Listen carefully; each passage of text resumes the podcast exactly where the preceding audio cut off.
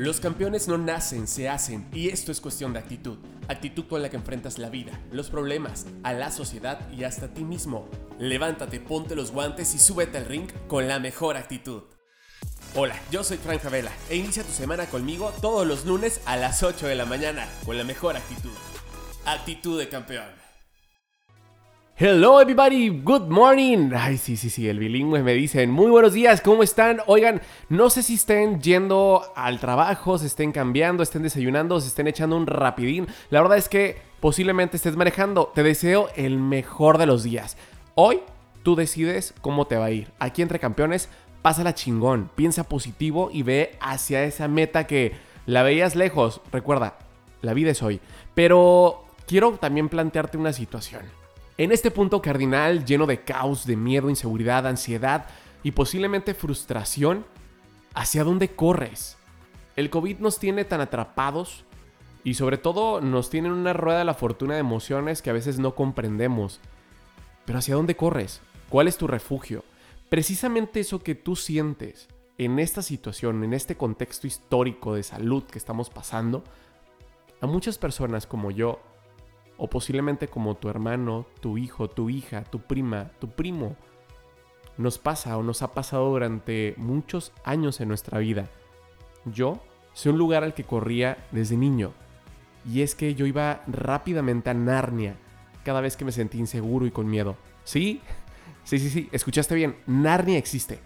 Te lo cuento, es un mundo en donde tú puedes refugiarte sin pedos donde nadie te va a señalar, criticar ni juzgar por lo que eres. Ante tantas emociones, yo no sabía cómo controlarlas, cómo jugar con ellas. Imagínense desde niño saber que algo no anda bien en ti aparentemente o para ojos del exterior. Lo normal es que me gustaran las niñas. Y yo esa sensación no la sentía, o ese sentimiento, emoción o, o perspectiva, la verdad es que no la tenía.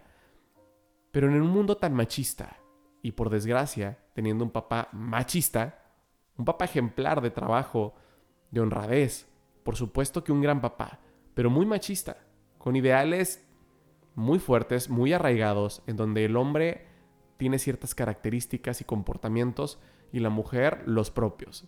Imagínese confrontarse con situaciones donde el diálogo era, eh, eh, eh, eh me bajas a mi hijo porque va a entrar pura vieja y de por sí, viejas en la escuela viejas en la casa, eh, algo no está bien.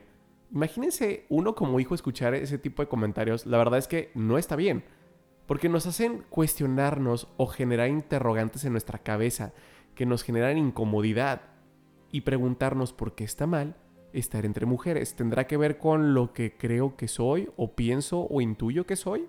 La verdad es que ese tipo de cosas las fui viviendo constantemente, entre señalamientos de compañeros, el bullying era tremendo, de repente era niña, mariquita, tú no juegas, hey, no, no le peguen porque le va a doler, se va a quebrar, ese tipo de cuestiones vivirlas 24/7 de lunes a domingo, no solamente en la escuela, también en casa, posiblemente entre primos, familiares, tíos, comentarios como, eh, ese tipo de cosas, te van marcando y van generando en tu persona cierto rencor, ciertas emociones que te van privando de poder salir al exterior como eres en realidad. Mis sueños se convirtieron en Narnia y me aferré tanto a ellos que me fui olvidando poco a poco de mi vida personal. Tanto fue así que durante la adolescencia comienzan mis papás el proceso de divorcio. Fueron tantas las batallas no ganadas en donde nos vimos involucrados y heridos mis hermanos y yo y el sumarles un problema en donde yo tendría que decir, ¿qué creen? Soy gay. Híjole, para mí era imposible. Al contrario, tenía que reservármelo, tragarme ese sentimiento, esa sensación y decir, no, a partir de ahora no más problemas y hay que ayudar a mi mamá a salir adelante. Con una mano atrás y otra enfrente, así lo hicimos y me olvidé por completo de mí. Cuando entro a la universidad, comienzo a experimentar nuevas sensaciones y a conocer personas que me llevan a poder por lo menos probar un poquito de lo que soy. Y dentro de esta lucha interna de sí soy, pero no quiero, pero no puedo, pero volví a ese ruedo de no, no lo soy. Y en ese momento me juré a mí mismo que el día que iba a poder decir y gritar a los cuatro vientos quién soy en realidad, era porque me iba a encontrar en la cima del éxito profesionalmente. Y qué triste, porque le di tanto peso a mis sueños, que estos se volvieron los protagonistas y no el ser humano. Caminaba, sonreía, respiraba, un sueño, otro sueño, otro sueño. Y el día que llegué a pisar por primera vez, uno de esos sueños fue en una televisora, conduciendo un programa infantil, donde me pude olvidar por completo de ese mundo caótico que había en mi cabeza.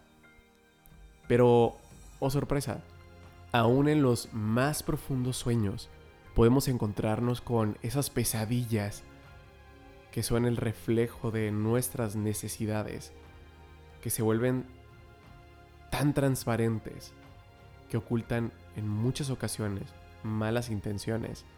Y no nos damos cuenta, estamos tan ciegos que precisamente eso, nos cegamos.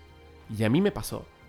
Me utilizaron y la verdad es que fue una herramienta para poder llegar a la televisión y ser expuesta a esta persona que se dedica a la música.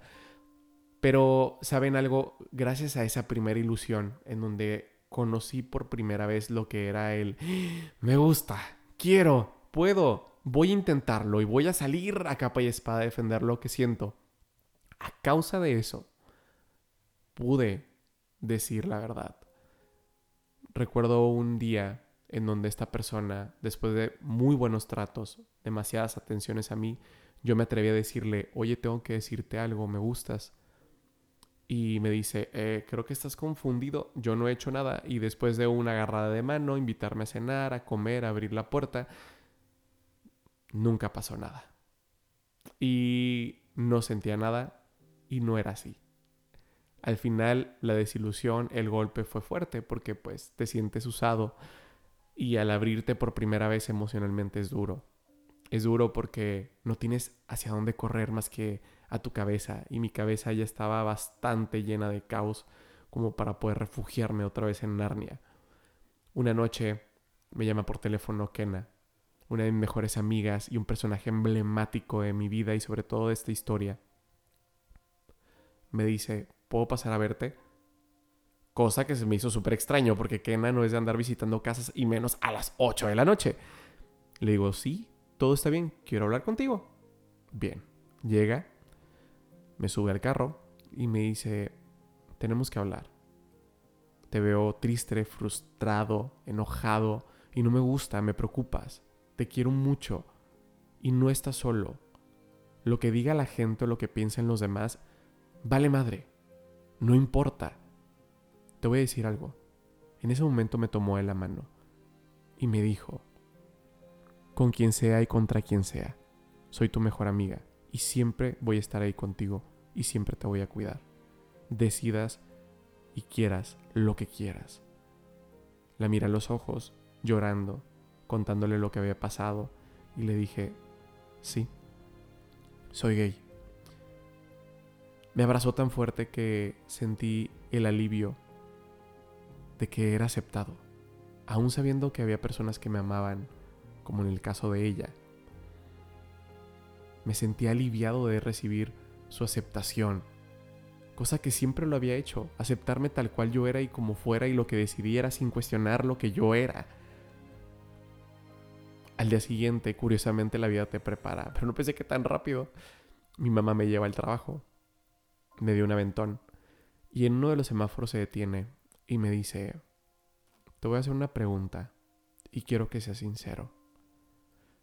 Híjole, la sangre se me puso como hielo. La volteé a ver y le dije, dime, ¿te gustan los hombres?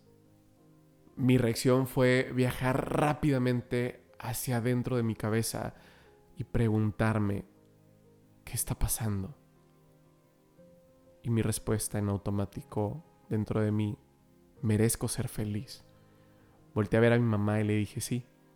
Inmediatamente me tomó de la mano y me dijo, con quien sea y contra quien sea, con uñas y dientes y como una leona, voy a luchar por ti. Siempre buscando tu felicidad, sin importar qué, cómo, cuándo y dónde y a quién ames. Yo te amo y daré mi vida por ti en ese preciso momento entendí que dependía de mí mismo ser feliz, que tenía el derecho de poder expresarlo, de poder decir, esto soy, sin importar qué, que un trabajo o que la ropa, el dinero, las situaciones no te hace ser quien eres. Simplemente es tu esencia. Y mi esencia en ese momento, hagan de cuenta que le abrieron las puertas al cielo y pudo correr como nunca y decir, esto soy sin importar qué. Eso pasó a mis 21 años. Pero ¿qué pasa con las personas que tienen 20, 30, 40, aún a sus 50 no pudieron sentirse plenos, libres y felices?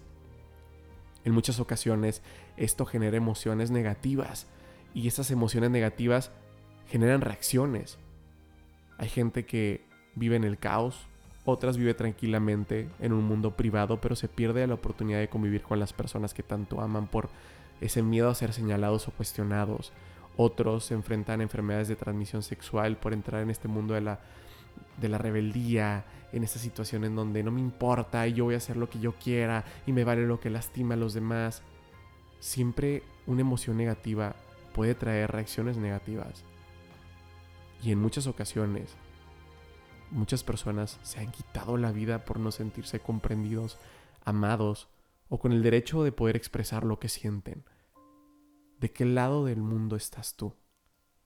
De quienes están a favor del amor, a favor de la felicidad y la plenitud del ser amado, del ser humano que está a tu lado, o del otro lado en donde las reglas, las etiquetas, las normas, el juzgar, pero sobre todo el no puede ser tú, está presente. ¿De qué lado estás? Campeones, hay que darnos cuenta que una palabra, un comentario o una crítica puede cambiarle el mundo a cualquier ser humano y sentirse limitado de poder ser él mismo. Me da mucho gusto poderles compartir una experiencia más de mi vida y la verdad es que espero sumarles algo. Recuerden que ustedes deciden hoy qué quieren ser, cómo lo quieren lograr y cómo lo quieren terminar. Sean más chingones y campeones que nunca. En nombre de Carla, Néstor, Joel y su servilleta Frank Favela, les mandamos un abrazo enorme y nos vemos en el próximo podcast. Oigan, no olviden compartir y seguirnos en todas nuestras redes sociales. Estamos en Instagram como arroba soy actitud campeón y en Facebook como soy actitud de campeón. Búsquennos, también estamos en TikTok, compartan los contenidos, apoyamos a muchos adolescentes y a padres que se sienten frustrados. Sería una muy buena tarea que ingreses y nos apoyes en compartir, porque un adolescente te necesita. Ya saben, estamos entre campeones.